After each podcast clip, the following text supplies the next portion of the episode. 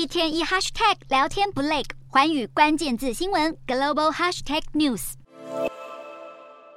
去年激动夺下法国网球公开赛冠军后，西班牙天王蛮牛纳达尔开心地摇摇奖杯。说到红土赛事，谁能比他更勇猛？但蛮牛捧着法网金杯的画面，今年看不到了，因为纳达尔宣布他将会缺席即将在二十八号开打的法网公开赛，让球迷好失望。六月三号就要满三十七岁的纳达尔，在年初澳网第二轮出局后，就因为臀部伤势休兵四个月，至今尚未重返球场，也可能放弃法网之后的温网以及美网。而纳达尔近来在大满贯赛的表现，也让粉丝猜测，距离退休是不是越来越近了？蛮牛果真抛出震撼弹，宣布明年可能就是他职业生涯的最后一年。纳达尔在红土的战绩有多威猛？自从2005年夺下大满贯首冠后，此后年年征战法网，坐拥史上最多的十四座法网冠军。称霸红土球场将近二十年，他也提到希望能打奥运，因此明年的巴黎奥运可能会是蛮牛的最后一舞。昔日独霸网坛的四大天王，在瑞士一哥费德勒退休后，蛮牛也丢出告别的讯息。随着年纪增长，再加上后辈崛起，对球迷来说，未来要看到巨头们对决的画面也将越来越珍贵。